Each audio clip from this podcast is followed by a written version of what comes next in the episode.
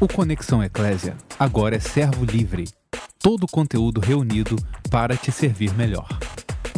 Você está ouvindo uma produção servo livre. Boa noite, amados. Pai, seja com todos vocês aí, no nome de Jesus Cristo, Senhor. Estamos mais uma, uma noite aqui, né? Mais uma live. A gente pensa que vai parar, né? O negócio pega fogo. É, ontem, a live de ontem gerou essa live de hoje, né?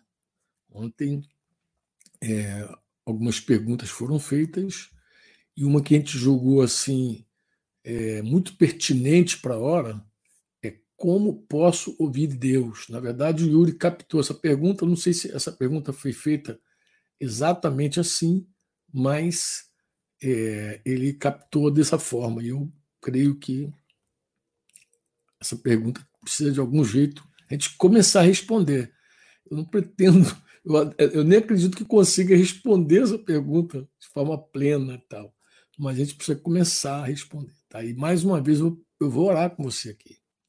Papai, somos muito gratos a Ti pelo privilégio, pela oportunidade de estarmos juntos mais uma vez, por este meio, Senhor, por esta mídia. E eu te peço, papaizinho, no nome de Jesus, a tua graça, tua inspiração para falar com meus irmãos. E ao mesmo tempo te peço, Senhor, que tu ilumine os corações daqueles que vão ouvir, para que eles possam, Pai, entender de forma clara, profunda, exata, conforme o teu Espírito Santo, Senhor, quer falar, quer produzir, quer revelar. Te peço Senhor, que a tua bênção, a tua unção, tua presença seja com cada um de nós. No nome do Senhor Jesus Cristo. Que esse tempo seja totalmente presidido por ti, guardado por ti. Cuida de, dos equipamentos, cuida de tudo, Pai. E que aquelas pessoas que precisam ouvir essa palavra estejam aí, Pai. Propaga a tua palavra. No nome de Jesus, Pai. Amém. Amém. Então vamos nós aqui. Vou Vou acionar aqui o, o Instagram aqui, tá? Para não, não, estragar, não estragar dessa vez, tá? E aí eu vou ver se a gente consegue fazer tanto aqui no YouTube ter uma parcela ali no Instagram. Como eu disse, queridos, ontem a nossa live gerou essa live de hoje. Né? Como foi? A partir de uma pergunta uma pergunta simples, que eu acredito que a maioria das pessoas em algum momento fazem: como eu posso ouvir Deus? Como é que eu ouço Deus? Como é que Deus fala conosco? Essa pergunta ela tem várias formas de serem feitas. E eu acredito também que existem muitas respostas para esta pergunta, porque Deus não fala apenas de uma maneira apenas. Deus fala de várias formas. Né? A primeira vez que essa pergunta bateu com força no meu coração tem pelo menos uns 17, 18 anos. Né? Foi é, justamente naquele período que eu estava contando antes do Aquetaivos lá, daquele ataque de ansiedade, daquele, daquela síndrome do pânico, aquelas coisas todas que eu vivi e que eu estava aqui testemunhando para você. Nesse tempo, nesse tempo desses sete anos, Deus também se derramou muito poderosamente entre nós. Eu, eu, eu mencionei com vocês aqui um retiro de pastores que eu estava participando, que a gente contendeu. Mas logo depois daquele piripaque lá, daquele mal, daquele problema todo, nós voltamos num outro retiro espiritual. Já mais quebrantados, arrependidos, de fazer retiro, reuniões pastorais com uma carga quase profissional, né? Eu lembro que aquele retiro nós dedicamos a estudar as escrituras, nós lemos o livro de Atos dos Apóstolos todinho naquele retiro e oramos intensamente naquele retiro. Então foi um retiro totalmente diferente. Foi um retiro de oração e foi um retiro de leitura da palavra. Nós experimentamos algo diferente. Nós quase quase que de uma semana, sei lá, duas semanas depois, a gente retornou no mesmo lugar. Ficamos no, na, na, mesma pousada, ficamos no mesmo quarto, que a gente sempre ficava num quarto grande ali, na, na Fazenda Marambaia, que é uma fazenda dos oficiais da Polícia Militar do Rio de Janeiro. E ali nós costumávamos fazer esse tipo de retiro. Voltamos lá para orar e ler. Orar e ler. Foi um tempo assim muito especial. Foi muito bom, muito boa aquela leitura do livro de Atos dos Apóstolos, onde a gente viu também muito tremendamente a, a presença do Espírito Santo na vida da igreja ali em Atos dos Apóstolos. Então foi supimpa, né? Foi extraordinário. Tá? Mas naquele, naqueles anos que vieram ali, três, quatro, Deus se derramou poderosamente sobre a igreja ali no Rio de Janeiro e nós experimentamos assim um avivamento, não tem outra palavra para definir, onde a presença de Deus estava densa entre nós e não apenas a presença de Deus, os irmãos, onde nós íamos, os irmãos estavam orando em grupos pequenos, jovens, é, casados, solteiros, todo, todo lugar onde você ia tinha dois ou três no nome de Jesus ministrando, orando. Era um tempo assim muito maravilhoso, sobrenatural da presença do Senhor. E aí, no meio de todo esse derramado do Espírito Santo, começou também a brotar algumas questões lá. Então, esse tema, né, esse tema de como eu posso ouvir, como eu ouço a voz de Deus, é, gerou uma, uma, mensagem. Eu precisei comunicar uma palavra no meio da liderança no ano de 2003. E essa, essa palavra tem um título que até hoje ela circula aí, deve estar no podcast aí. Está no podcast, deve estar não, está no podcast do Conexão Eclésia, com o título Como ter certeza de que é Deus quem está falando. É uma pergunta um pouquinho diferente, né? Né? Como posso ouvir Deus? Né? Como ter certeza de que é Deus quem está falando? E essa, e essa ministração, essa reunião, essa palavra, ela surgiu por duas razões fundamentais. A primeira, que por conta desse derramar de Deus entre nós, muita imaturidade acerca dos dons espirituais surgiram. Então a gente viu que tinha muita imaturidade. Então os irmãos não sabiam lidar bem com as coisas do Espírito Santo. Então, e, e, e, os dons, principalmente os dons proféticos, né? a interpretação, as visões, os, os sonhos, começou a ficar muito forte no meio da igreja e muita gente já não sabia mais discernir se era Deus, se não era Deus. Então, esse era o primeiro motivo daquela palavra. O segundo motivo é que Deus colocou no nosso coração de que uma geração de verdade buscaria Deus. Uma geração. Eu creio ainda nisso. Eu creio que haverá uma geração que buscará a Deus de todo o coração. Eu me inspiro sempre no Salmo 24, né, que diz: Quem subirá ao monte do Senhor, lá o versículo 3 em diante, quem há de permanecer no seu santo, no seu santo lugar? Né? Aí ele vai responder: O que é limpo de mãos, puro de coração, que não entrega a sua alma à falsidade, nem faz juramentos com a intenção de enganar, este receberá do Senhor a bênção e a justiça do Deus da sua salvação.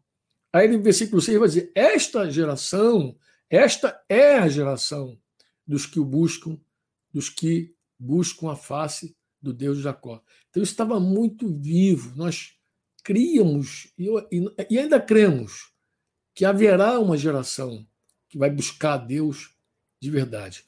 E quando nós buscamos a Deus, quando você busca a Deus, quando alguém busca a Deus, essa pessoa quer ouvir uma palavra vinda de Deus. Né? Quando alguém busca é porque quer uma resposta, quer ouvir Deus. E, e quando Deus fala, tudo ilumina. É como diz o Salmo 119, 105. Lâmpada para os meus pés é a tua palavra e luz para os meus caminhos. Ou seja, Deus fala, é lâmpada para os meus pés. Eu vejo o aqui, o agora, o já. E é luz para os meus caminhos. Eu vejo o amanhã, eu vejo o depois. Então, Deus falou, quando Deus fala, tanto fica claro aqui como fica claro lá. Fica claro em todo lugar. Né?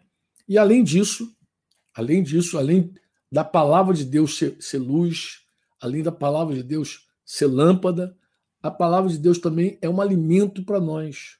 quando Jesus foi tentado lá é, no deserto por, pelo diabo, por Satanás, ele deu uma resposta ao diabo, a primeira tentação, a primeira investida de Satanás, quando ele és filho de Deus, transforma estas pedras em pães.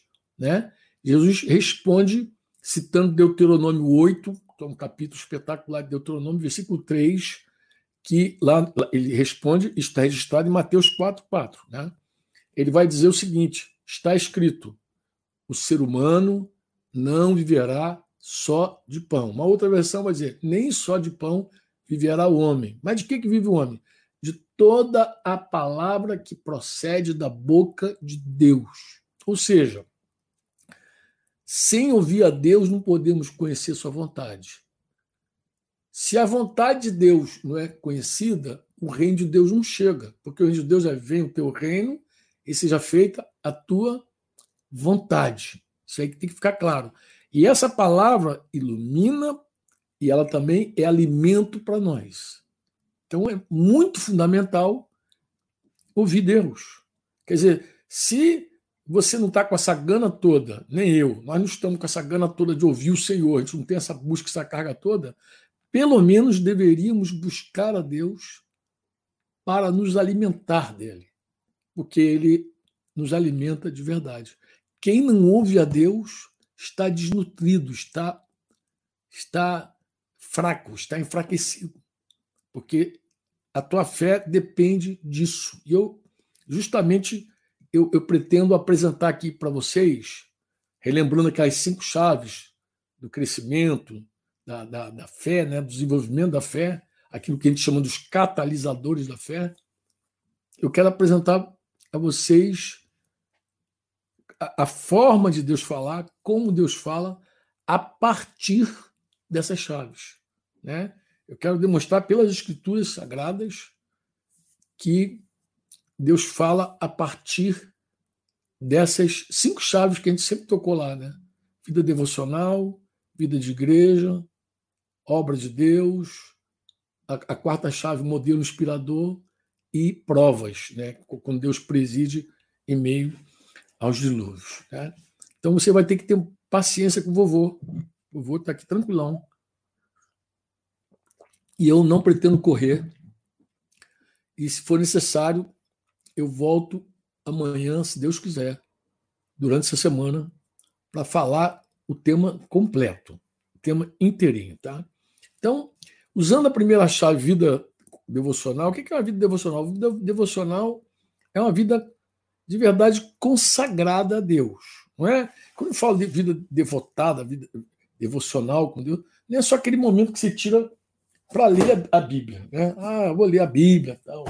Não é isso. Você você não tem que é, dizer, ah, eu já li a Bíblia hoje. Isso pode ser vida religiosa. Né? A vida, a vida consagrada, a vida devotada, realmente, a Bíblia não é um livro para você extrair pregações, entendeu? Para você pegar, ah, vou ver se eu pego aqui uma mensagem boa. Não, a Bíblia é um livro diferenciado para você. Quando você consagra a tua vida a Deus, esse livro é um livro especial da tua vida. Você mergulha nele de contínuo para você descobrir e conhecer o Senhor de uma maneira muito especial. E ouvi-lo. E ouvi-lo. Por quê? Porque é, outro dia até um irmão é, me perguntou sobre isso. Acho que foi Vinícius, lá de Fortaleza. Assim, o que é uma vida realmente devotada, uma vida vida devocional. O que você chama de. O que você quer dizer com isso? Eu falei, amado, eu, quando eu falo de vida devocional, eu estou me referindo a, a uma pessoa que decidiu viver para agradar a Deus. Então, vive para agradar a Deus. Ela vive só para. Ela só quer agradar a Deus, não quer outra coisa.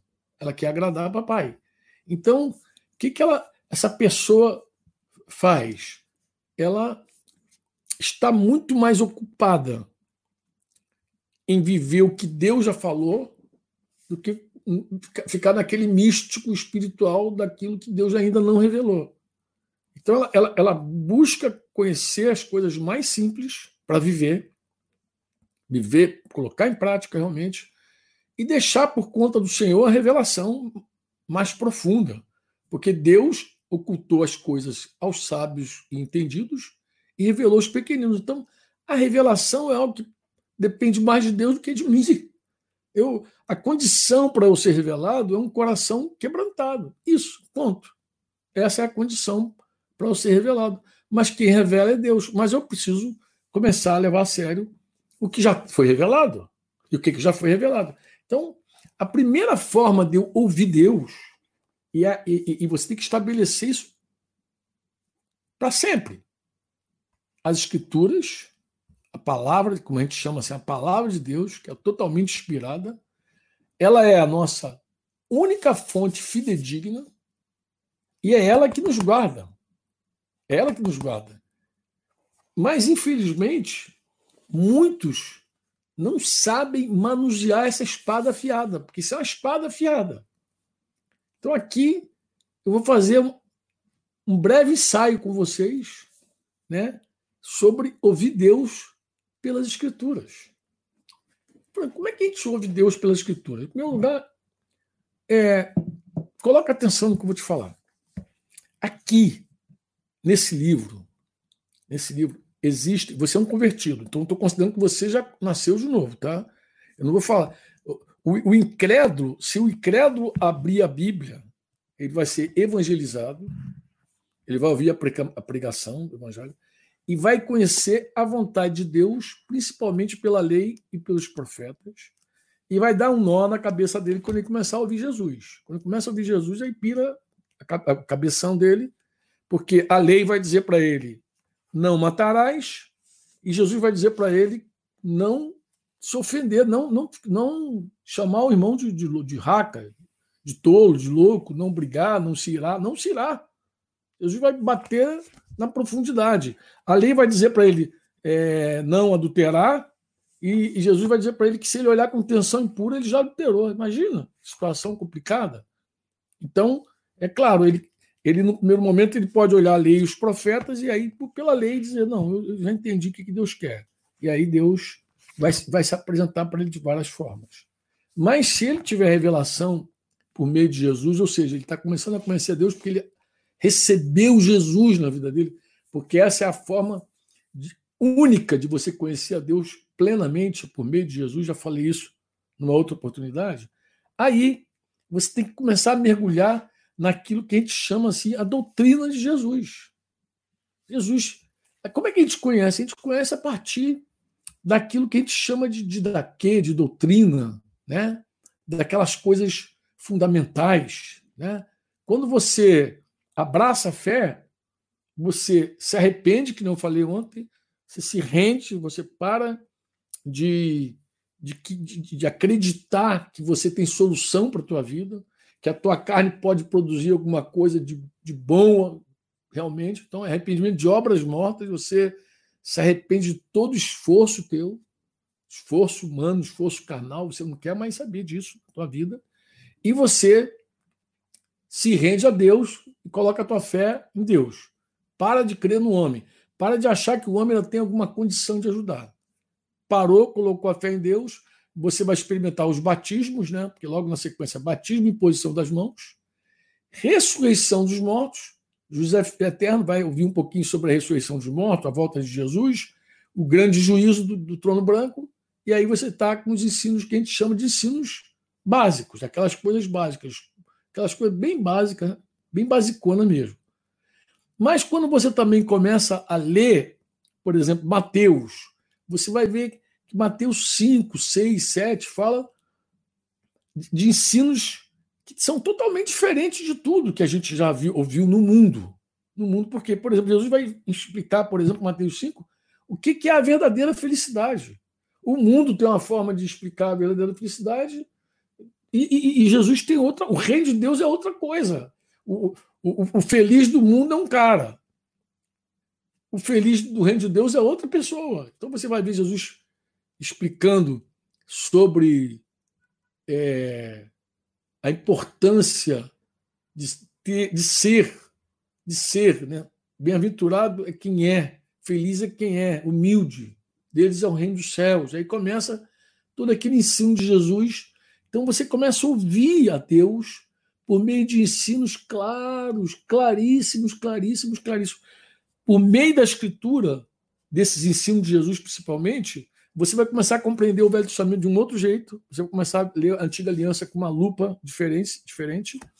E aqui, por meio dos ensinos de Jesus, você, um monte de coisa na tua vida vai fazer sentido, de verdade. Você vai compreender assim princípios maravilhosos e você vai ver que ele ensina você a se relacionar profundamente com Deus, Pai, por meio do Espírito Santo.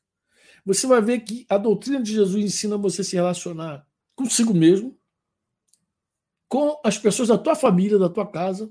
Né? Se, é, se você é filho, você vai se relacionar bem com os teus pais, com teus irmãos. Se você é pai, você aprende a se relacionar com teus filhos, com a tua esposa. Você descobre os papéis de cada um ali. Cada um vai e você aprende a se relacionar com pessoas de uma comunidade nova, de cristão, uma comunidade cristã, chamada igreja, corpo de Cristo, família de Deus. Então você se relaciona, você descobre que tem irmãos nessa família. E também você aprende a se relacionar bem na sociedade. Você sabe lidar com sexo, você sabe lidar com, com dinheiro, você aprende tudo isso aí, porque isso tudo está claro. Isso aqui você não precisa de nada, mas é só estudar. Só estudar, você vai ver como Deus faz essa manutenção desses relacionamentos na tua vida. Entendeu? Ele vai ver como a palavra, tu vai aprender que a palavra de Deus é imutável.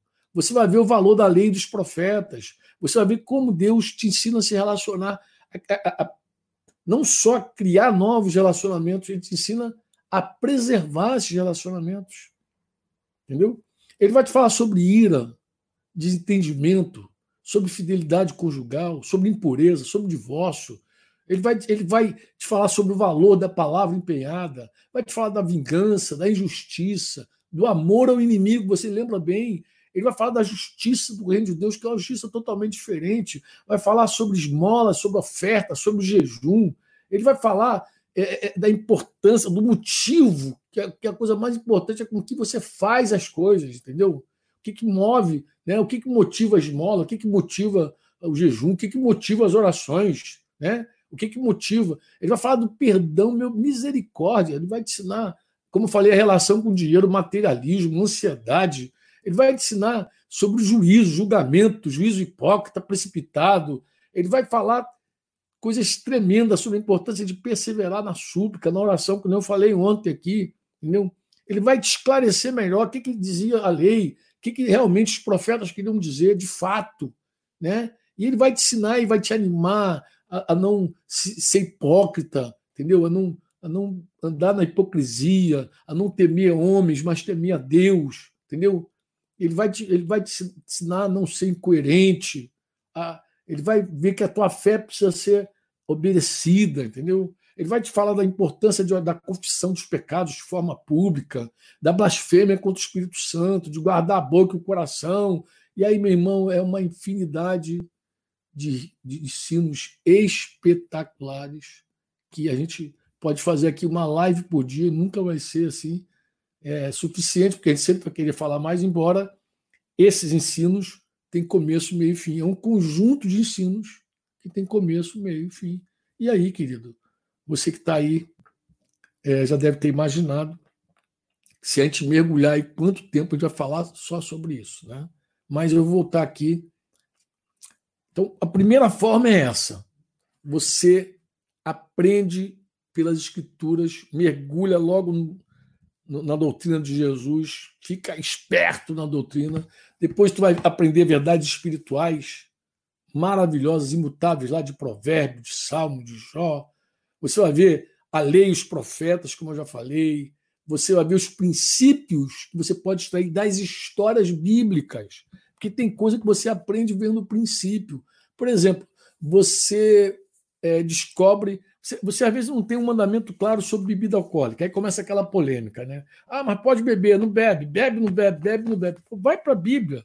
Tu vai descobrir, por exemplo, que a bebida sempre foi um problema na vida de várias pessoas. Independente se tem um mandamento claro ou não, Tu aprende com Noé, que bebeu, se embriagou, houve aquele problema com o filho dele lá.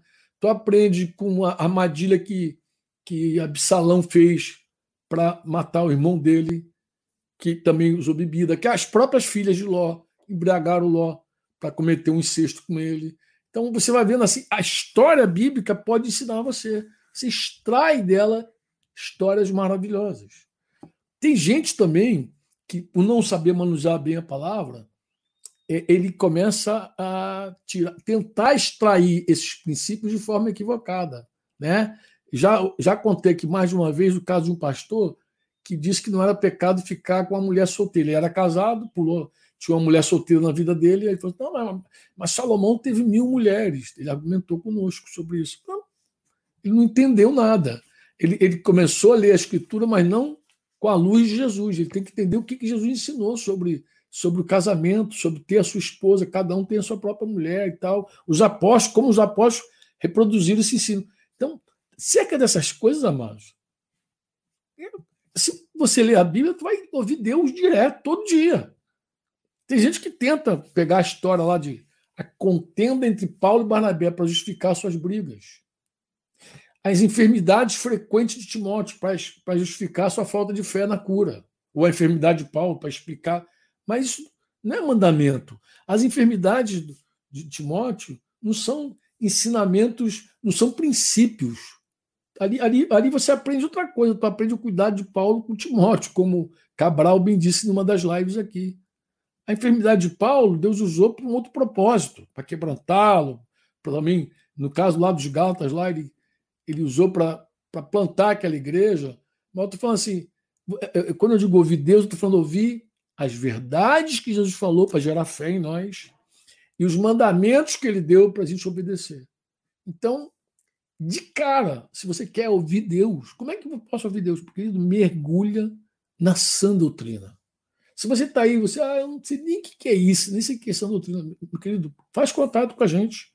A gente vai te ajudar, entendeu? A gente vai te ajudar a você entender um pouquinho sobre as doutrinas do Senhor, as verdades que sustentam a nossa fé e os mandamentos que fazem a nossa fé obedecer. Então, quando eu digo vida devocional, eu não estou falando de uma leitura apenas comum. Eu estou falando de uma busca verdadeira pela vontade de Deus.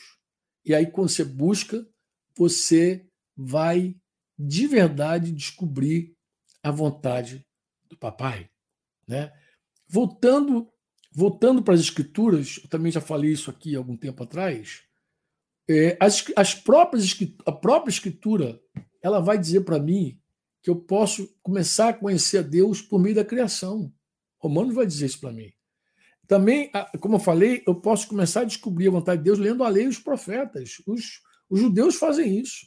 E alguns teólogos também fazem. Eles têm conhecimento da vontade de Deus. Às vezes não tem poder para viver. Por quê? Porque ele depende do Espírito Santo para cumprir os mandamentos do Senhor. Sem o Espírito Santo, a gente fracassa em tudo. Mas se você quiser ter um conhecimento pleno, de Deus tem que ser por meio de Jesus. Também falo isso numa das lives aí. Eu, eu falo isso naquela, naquela mensagem. Quem deu ouvidos à nossa pregação. Mas vamos falar daquilo que não está tão claro, Franco. Aquilo que eu não, não encontro assim na Bíblia, no primeiro momento. É como é que Deus pode falar comigo assim, ainda de forma pessoal? Como é que Deus fala comigo? Olha, Deus fala por meio de sonhos e visões. Jó diz isso no capítulo 33, versículo 15. Claro, isso está tão forte para alguns irmãos que tem gente que ora a Deus e fala: Senhor, eu quero te ouvir. Fala comigo, me dá um sonho, me dá uma visão. As pessoas pedem a Deus sonhos e visões para, para ouvir Deus. Tá, é joia, é bênção de Papai do Céu. Só que é importante você lembrar que os sonhos e visões são enigmas. Ou seja, o que, que é isso, Franco? Em geral, você precisa de uma chave para revelar. Então, nem todo sonho é de Deus. Tem sonho de barriga cheia, diz a Bíblia. Tem sonho de cansaço, de fadiga, diz a Bíblia. Mas tem sonho que é Deus falando. Deus falou com o Faraó por meio de sonhos. Falou com Nabucodonosor por um sonho. Então, Deus fala também por meio de sonhos. A Bíblia, aí a gente vai vendo na história bíblica. Deu a José também sonhos sobre Jesus. Falou por meio de sonhos. Mas tanto a visão quanto o sonho, muitas vezes é enigmático. A maioria das vezes é enigmático. Você vê isso lá em Números, quando Deus repreendeu Miriam e Arão, números 12, versículos 6 a 8, ele vai dizer: Agora ouçam as minhas palavras. Isso é Deus chamou a atenção deles, puxou eles para dentro da tenda e foi repreender Miriam e Arão lá. Diz: Vocês ouçam as minhas palavras. Se entre vocês há um profeta, eu, o Senhor, em visão, me faço conhecer a ele. Ou eu falo com ele em sonhos. Então, em visão, eu me faço conhecer a ele, ou eu falo com ele em sonhos. Não é assim com o meu servo Moisés, que é fiel em toda a minha casa. Eu falo com ele face a face. Claramente, de que ele está dizendo, não por enigmas. Então, o que, que ele está dizendo? As visões e os sonhos são enigmas. Muitas vezes não é tão claro, né?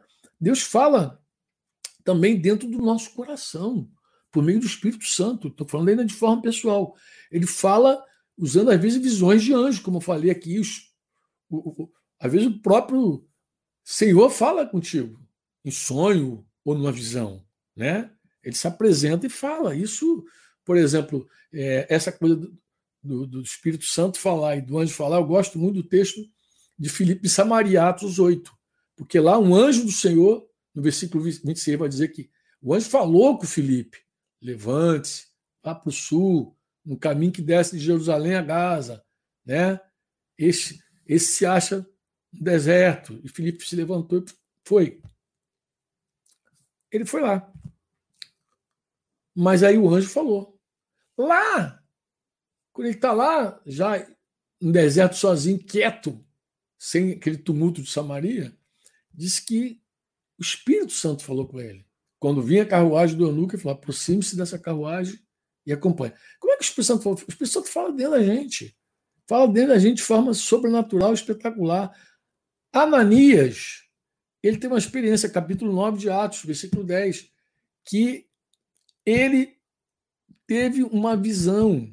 O Senhor apareceu ele numa visão, no versículo 10 do capítulo 9, e disse para ele, Ananias, ele escondeu aqui, tu vai lembrar a história, ele vai enviar Ananias lá para estar com Paulo, para orar por Paulo, para batizar Paulo.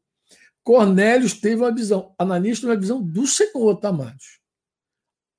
O Cornélio ele recebeu, por meio de uma visão, uma visão que ele teve, durante uma visão. Ele, ele, viu claramente um anjo de Deus que se aproximou dele e falou com ele. Então o anjo fala meio de visão. Se você algum dia já teve alguma visão, tu sabe como é. A visão, às vezes, pode entrar assim de forma em você e falar contigo. A, a visão tem som, assim, igual um sonho, só que você está acordado. Então fala contigo diretamente. Às vezes chama você pelo nome, fulano. Aí você, opa, ele te atende assim então a visão tem essa força, né? A visão. Paulo também, ele numa visão durante a noite, né?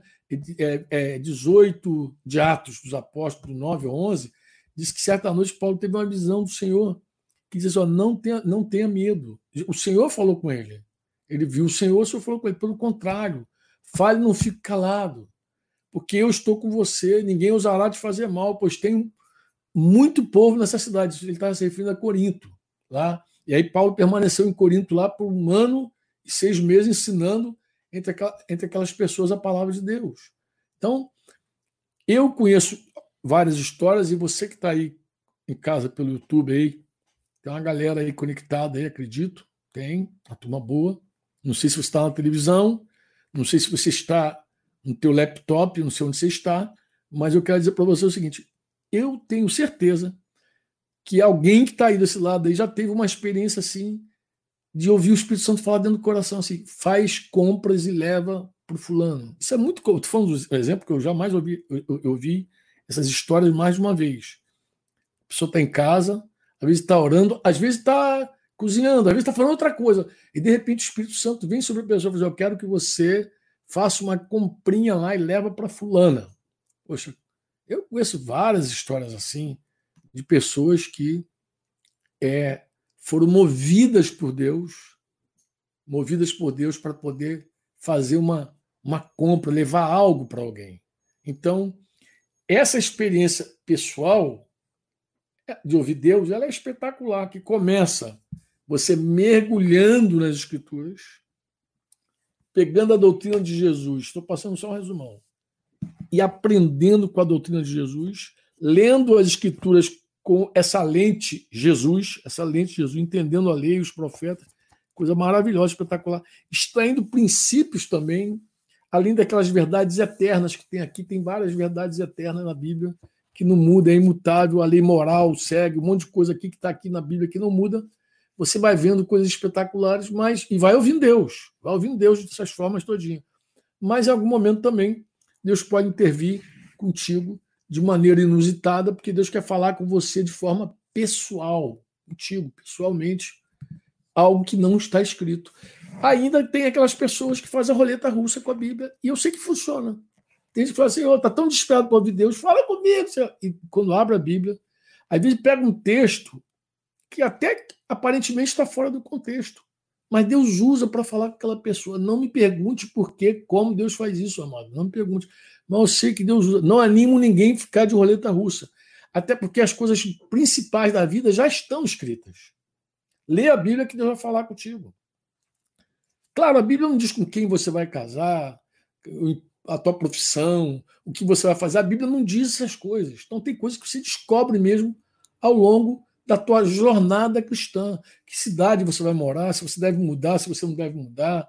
De repente a Bíblia não diz se você tem que comprar ou não comprar alguma coisa, mas aí nós temos na própria Escritura instruções de como a gente deve seguir adiante, ouvindo Deus. Então, vou fazer de contas aqui que eu estou para tomar uma decisão muito importante. Eu quero, é, eu creio que Deus está me falando que eu devo sair de, do Rio de Janeiro para Curitiba. Isso já aconteceu. Então estou falando de algo que aconteceu. Você mora no Rio de Janeiro, está com a tua vida toda aí no Rio de Janeiro, tudo aparentemente arrumado no Rio de Janeiro, e Deus começa a falar que você tem que sair dali para outro lugar. Tá bom? Qual o caminho que eu ando, Franco? Que, que caminho eu ando? Né? Eu vou virar a segunda chave. Eu preciso ter uma vida de igreja. Deus usa pessoas para falar conosco. Tanto a nível de pregação, de pregação que pode vir, pregações e ensinos, né? Que pode vir através de várias mídias, discurso do púlpito, pode vir por meio de uma música, pode ser um teatro, um filme. Estou assistindo um filme cristão agora, onde Deus fala tanto. Pode vir pelo texto do papel, né? A internet, eu digo texto do papel, não estou me referindo à Bíblia, porque da Bíblia eu já falei aqui pode vir através de um livro, né? curados pela palavra, de repente estou lendo curados pela palavra, Deus fala comigo, estou lendo paternidade espiritual, Deus fala comigo, Deus fala comigo de algum jeito, usando mensagens lá, e me tinha focou lá e escreveu, Deus falou comigo aqui, glória a Deus, ouvi Deus assim na boca de, dos meus irmãos, assim, ou por, por algo que meu irmão escreveu no discipulado pessoal, no conselho pessoal, né?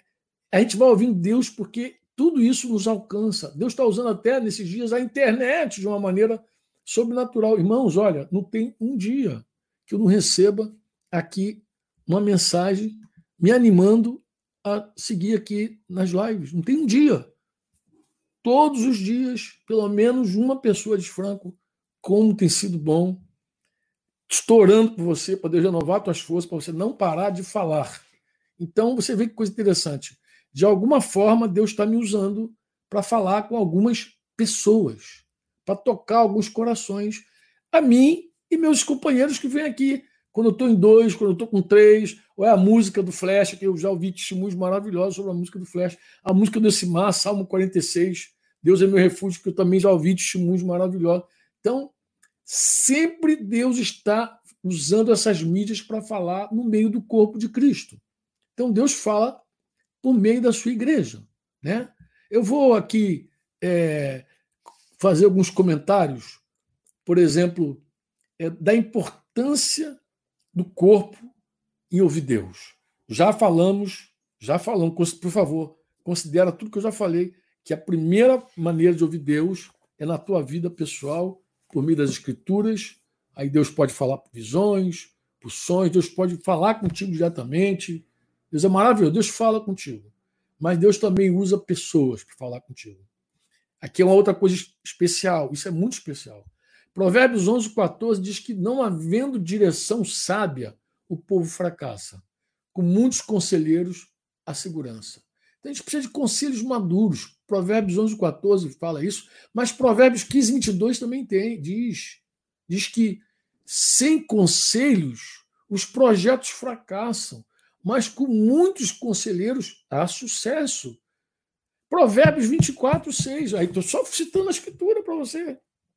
Como a escritura vai me ensinar a ouvir Deus por meio de outras pessoas. Porque com prudência você, você deve fazer a guerra. Tem que ser prudente. Mas na multidão de conselheiros está a vitória. Olha que coisa interessante. Deus vai juntando pessoas para dando, dando testificação. Deus, Deus preside muitas vezes com a paz nos nossos corações. É, é, Paulo escrevendo aos Colossenses, ele fala para os irmãos que ninguém deve se fazer de árbitro, né? ninguém deve ser um juiz é, para desqualificar eles, com pretexto de humildade, culto de anjos, porque sempre tem essas confusões todas aí quando a coisa envolve irmão, é verdadeira. Né? Tem que se baseia em visões, mas na verdade visões carnais, é mais coisas orgulhosas do que do espírito, e, e sem motivo algum começa a falar mais da mente carnal do que do próprio Senhor. Paulo diz que a gente não deve aceitar esse tipo de condenação. Eu estou citando aqui Colossenses 2, 18 a 19, né? esse tipo de juízo, de árbitro.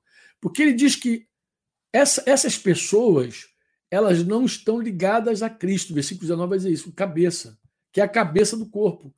Unido a ele por meio de suas juntas e de seus ligamentos, o corpo.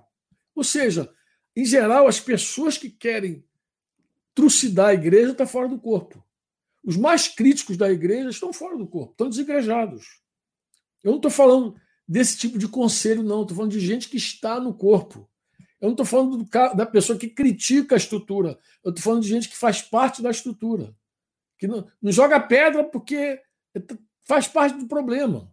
Eu estou falando desse tipo de conselho, de gente que está dentro. Gente que está dentro. Aí Paulo vai dizer lá aos Colossenses. Aí eu vou pegar duas versões aqui para provocar uma, uma, uma polêmica santa aqui. A versão NVT diz: 3,15 de Colossenses. Permita que a paz de Cristo governe seu coração, pois, como membros do mesmo corpo, vocês são chamados a viver em paz e seja sempre agradecido. Parece que está meio, meio contraditório, porque diz seu coração diz membros do mesmo corpo. Bem, mas as, as antigas versões RA, RC, vai dizer assim que a paz de Cristo seja o árbitro, o juiz no coração de vocês, nos vossos corações, né? pois foi para essa paz que vocês foram chamados de um só corpo. Sejam agradecidos. E aí, eu sei que aí tem uma polêmica. Eles não, mas é paz no meu coração, é nos vossos, é no meu, é nos vossos, no meu. Eu acredito o seguinte: o que, que você pensa? É, é paz no teu coração ou paz no coração de vocês? Dou-lhe uma, dou-lhe duas, dou-lhe três. Se você decidiu pela NVT paz no teu coração, você está errado.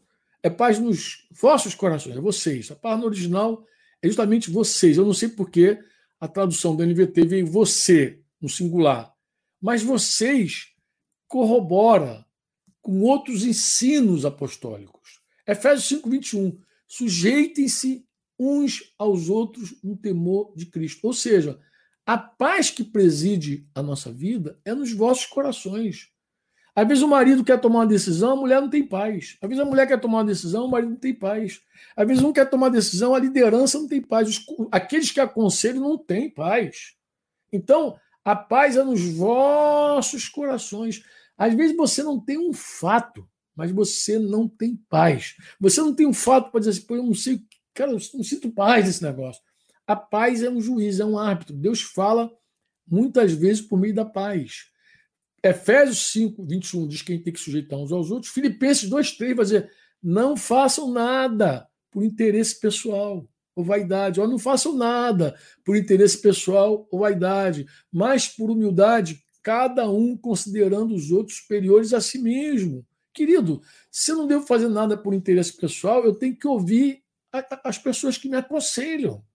Eu preciso aprender isso. Entendeu? Eu preciso, eu preciso aprender. Na sequência de Colossenses, ele vai dizer que a palavra de Cristo habite ricamente em vocês. Colossenses agora 3, 16 17. Instruam e aconselhem-se mutuamente. Olha que coisa linda.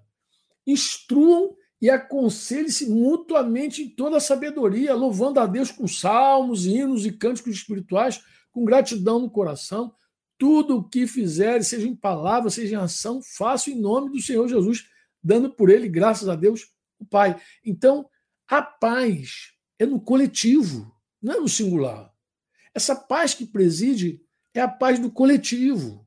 Deus usa nossos irmãos, principalmente irmãos mais maduros, irmãos que têm mais graça, teus pastores, tuas pastoras, para te aconselhar. É impressionante. Muitas vezes você não sabe, mas deixa eu te dizer uma coisa para você. Eu digo, você não sabe? Não, alguns sabem.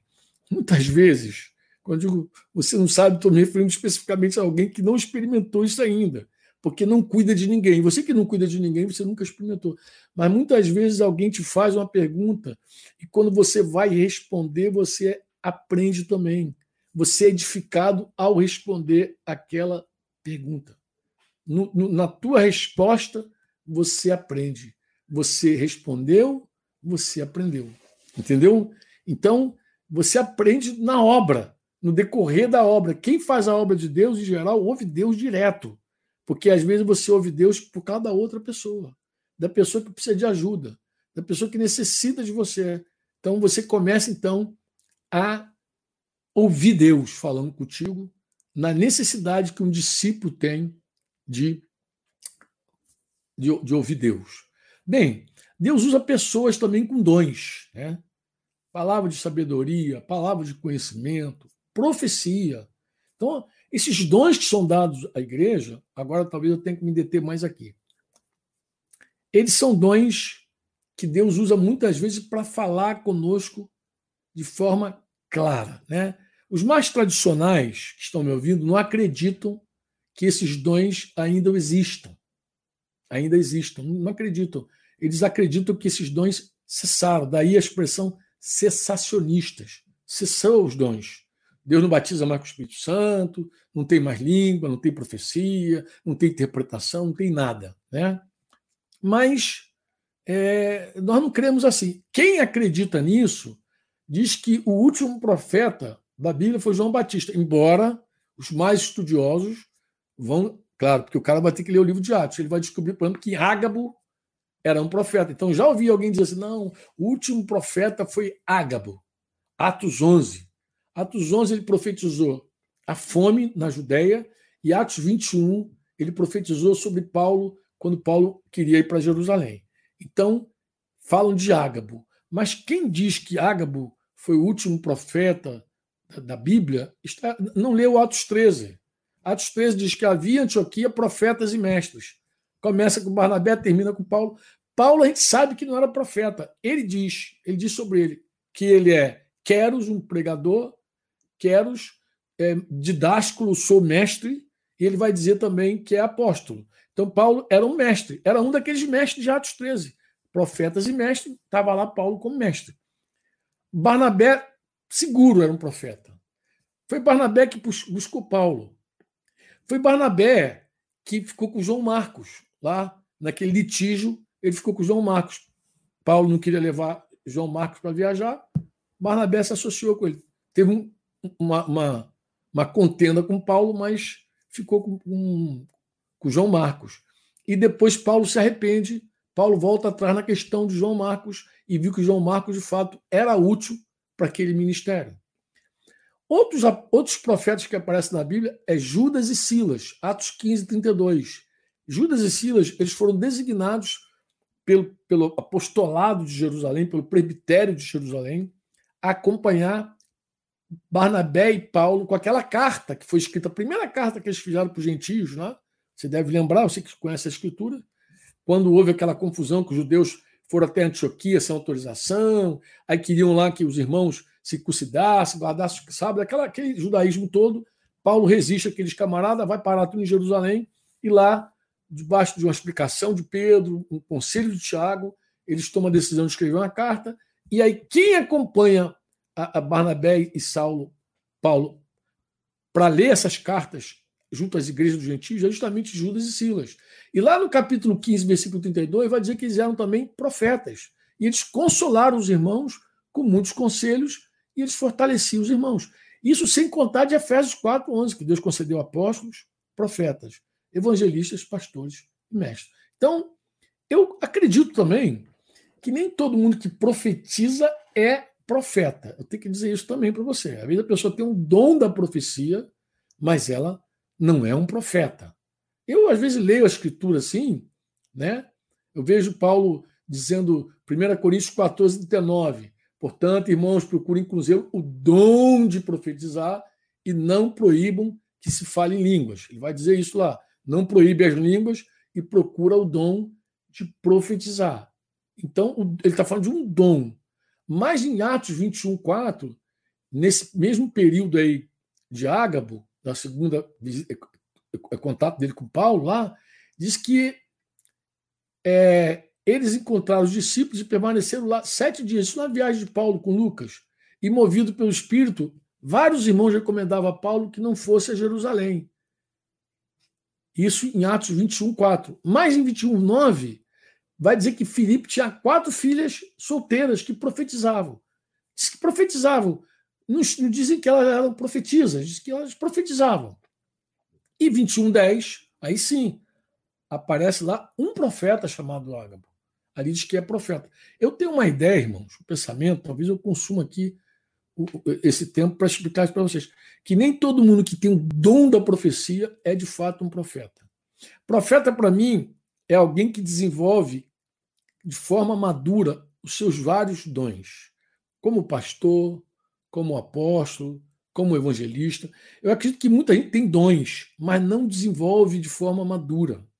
O desenvolvimento desses dons faz você um pastor, um apóstolo, um profeta. Quando você desenvolve esses dons. Quando você não desenvolve esses dons, aí você não, não pode dizer assim, é um, é um profeta. Tem o dom da profecia, mas seguramente ainda não é um profeta. Você não pode dizer assim, é um profeta. Vamos falar de profetas no Novo Testamento, tá? As pessoas hoje profetizam sem nenhum temor. Todo, toda pessoa que se julga um profeta hoje na igreja deveria, pelo menos, pelo menos, ler Deuteronômio 13, de 1 a 5, que diz: se aparecer no meio de vocês um profeta, o sonhador, e anunciar um sinal prodígio, e se acontecer, ele anunciou e aconteceu esse sinal, o prodígio, de que ele falou. E ele disse: é, vamos seguir adorar outros deuses, deuses que vocês não conheceram, em suma.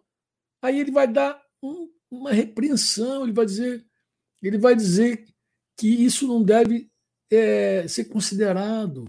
Ele está dizendo só não dê ouvidos às palavras desse profeta, o sonhador, porque o Senhor, seu Deus, está pondo vocês à prova. Então, quando aparece um camarada no nosso meio, fazendo sinais e prodígios, acertando todas, mas quando ele desvia a gente do Senhor, ele não deve ser ouvido, ele não deve ser seguido. Se ele desviar a gente do Senhor. Aí você vai dizer assim, mas Franco, o profeta não desvia a gente do Senhor. Desvia sim, amigo. Você está equivocado. Desvia e desvia muito. Tá? Aí depois, na sequência, tu pode ler Deuteronômio, tu vai ver as instruções que Deus vai dar. Inclusive para tirar esse camarada, até matar o cara lá, porque ele está ensinando o povo a idolatria. Mas o que, que eu acredito? Que hoje vários homens com dons, onde acertam cheio, o que, que eles fazem? Eles desviam as pessoas de Deus. As pessoas param de ir a Deus e começam a ir para o profeta. Não tem aqueles aquele pessoal que gostava de ir na macumba lá para descobrir o futuro. Não tem aquela galera que gostava de cartomante, cigana. Hoje eu estava tomando café com, minha esposa tardinha, lembrando ela, assim, minha mãe, quando era incrédula, ela não, não era fácil, minha velhinha. Ela disse que aprendeu alemão com a cigana, e aí lia a mão das pessoas. Como é que história? E, e as pessoas acreditavam. Iam. Claro que depois que ela se converteu, ela se arrependeu disso tudo. Mas aí eu aprendi a ler a mão com a cigana. Às vezes a pessoa não sabe nem ler nem escrever, mas que aprendeu a ler a mão. E, e as pessoas acreditam. Então tem gente que gosta desse negócio de macumba, cartomante, cigano, se converte e não se arrepende desse negócio. E segue querendo saber o futuro. E aí para de ir para Deus e começa a ir atrás dos adivinhadores. Ou de gente com um dom verdadeiro de profecia. Os verdadeiros profetas do Antigo Testamento, irmãos, eram consultados até por gente crédula. Tu lembra lá que, que Eliseu curou um general da Síria, Naamã. Jesus mencionou ele. Jesus menciona lá, quando Jesus repreende lá a incredulidade do povo lá, que conheceu ele de pertinho e aí não dava crédito porque era profeta de casa, lá em Lucas 4, de 24 a 27, você vai ver que Jesus ele fala que um profeta ele, é, ele, é, ele não é bem recebido na sua própria terra. Mas aí ele vai citar Namã, ele vai citar a viúva, ele vai citar. Então você vai ver que os profetas eram, eles eram usados. Então, eu acho que vou terminar aqui falando sobre isso, que meu tempo não quero me exceder muito. Vou terminar agora aqui, tá? É, segunda Reis 8, de 7 a 15, Eliseu vai a Damasco e Ben Haddad era o rei da Síria. Ele estava muito doente. E anunciaram ele, olha, o homem de Deus chegou aqui. E ele então pediu a Azael, com H, guarda esse nome, guarda esse cara. Falou: vai lá, pega um presentinho aí para agradar o profeta e vai se encontrar com o de Deus. E ele pergunte a Deus se eu vou sarar dessa doença. As pessoas, quando ficavam doentes, elas tinham sempre uma dúvida: essa doença é para morte? Não é para morte. Bem, e Azael foi se encontrar com Eliseu. Olha, o rei da Síria mandou Azael falar com Eliseu.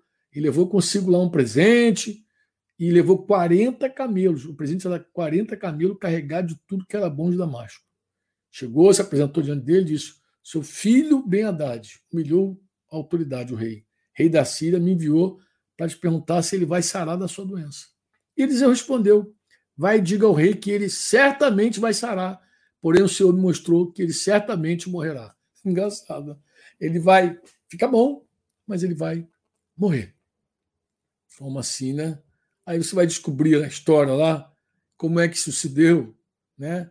Asa... Claro, Eliseu também tem uma visão de Azael, ali naquela hora, que chocou ele. Quando ele colocou os olhos de Azael, ele ficou chocado, chorou.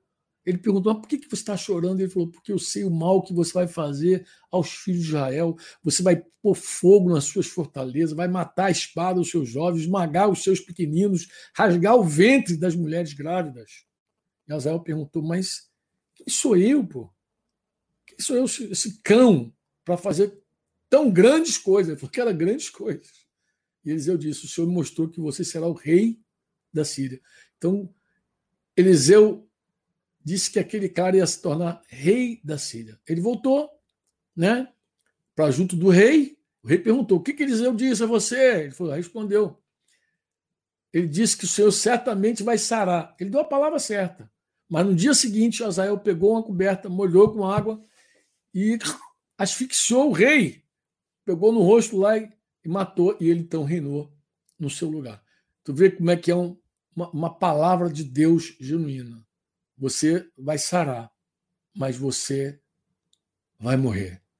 O profeta do Novo Testamento, como Judas e Silas, eles estavam lá em Atos 15, 32, de uma outra maneira, estavam consolando os irmãos eles estavam dando conselhos e fortalecendo. Por quê? Porque eu acredito de verdade que no Novo Testamento o profeta ele cumpre um papel diferente na edificação da igreja. Ele não é mais como esse profeta do Velho Testamento.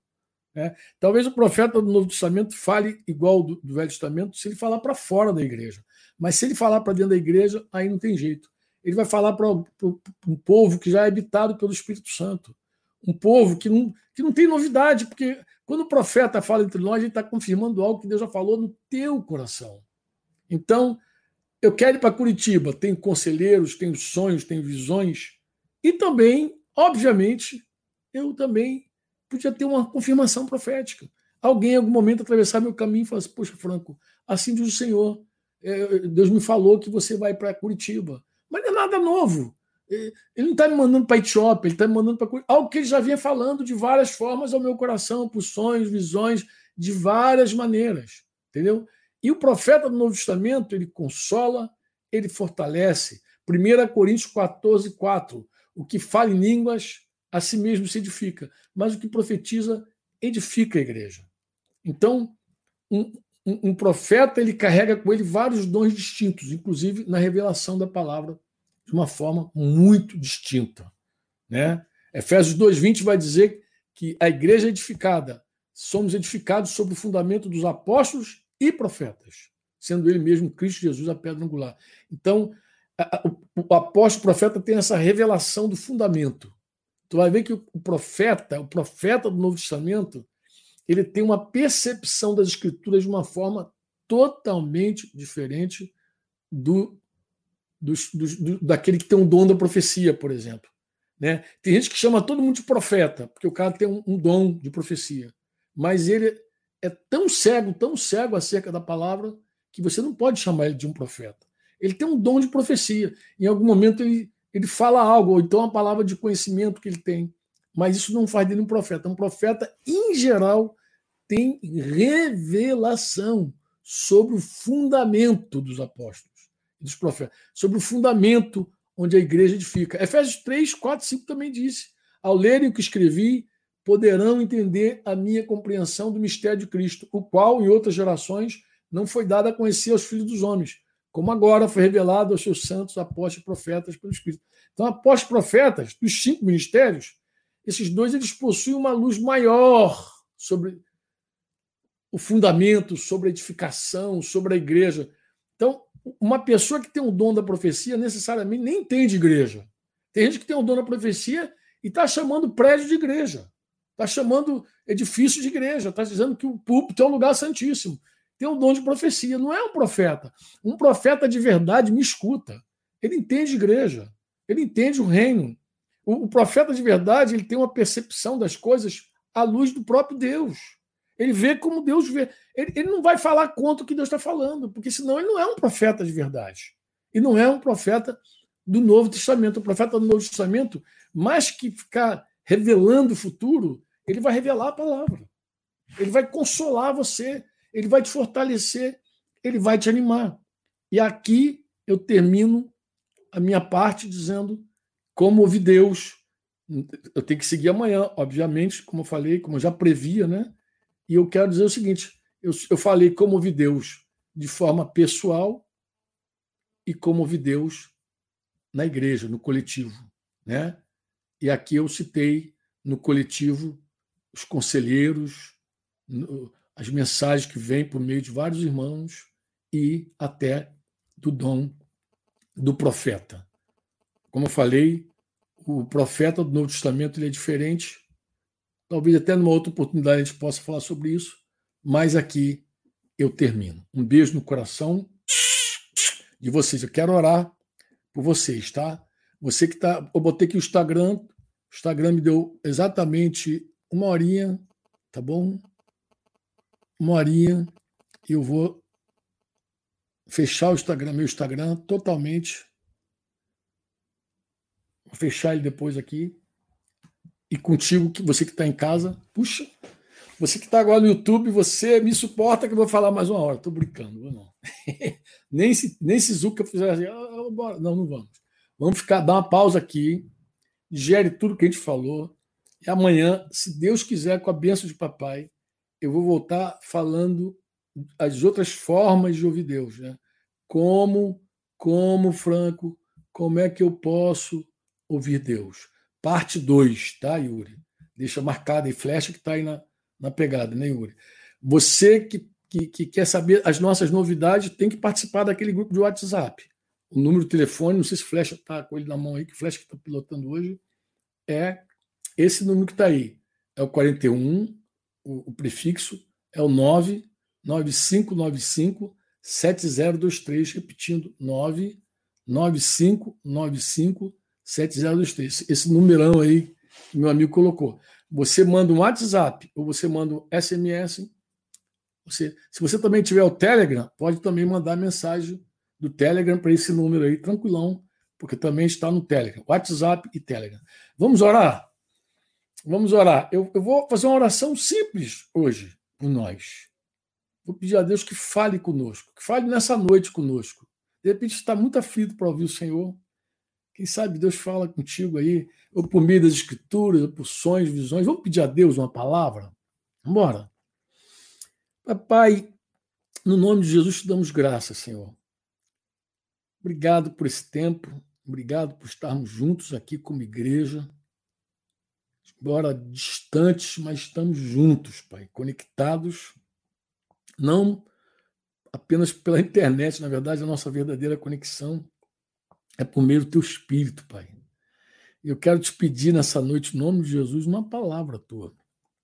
Pessoal, Pai, existem muitas pessoas sofrendo, padecendo, e às vezes a gente pede, Pai, é, até cura para essas pessoas e elas passam por problemas difíceis, saem do outro lado sem te ouvir. Saem do outro lado do vale sem aprender nada contigo, Pai. Pai, nós, nós pedimos que não seja assim. Te pedimos, Pai, que todos aqueles que estão, Senhor, padecendo, Senhor, que estão te buscando por alguma razão, te ouçam e aprendam contigo. Tu tens algo para falar, certamente tu tens algo para dizer para cada um de nós, Pai. Uma palavra bem pessoal, bem específica. Então, fala aos corações, Senhor, para que a gente passe, chegue do outro lado e não, não saia de lá sem, sem aproveitamento, sem edificação, Pai. A gente precisa te ouvir. Como tu já nos ensinaste, nem só de pão o homem viverá. O homem não vai viver só de pão, mas de toda a palavra que sai da tua boca. Então, Pai, nesta noite ainda, concede uma experiência especial a todos esses nossos amados que estão aqui ligados, Senhor.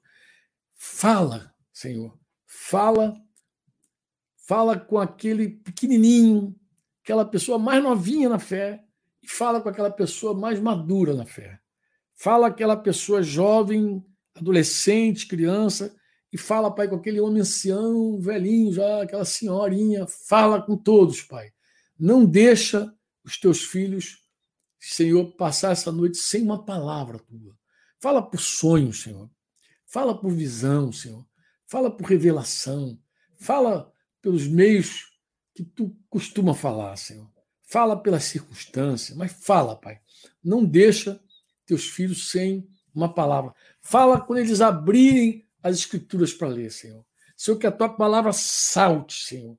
Que a tua palavra venha de encontro, Pai, respondendo questionamentos, dando direção, trazendo paz, consolo. Pai, no nome do Senhor Jesus Cristo e para a glória de Jesus é que nós oramos. Seja assim, papai, no teu nome, Jesus. Amém. Você ouviu uma produção Servo Livre.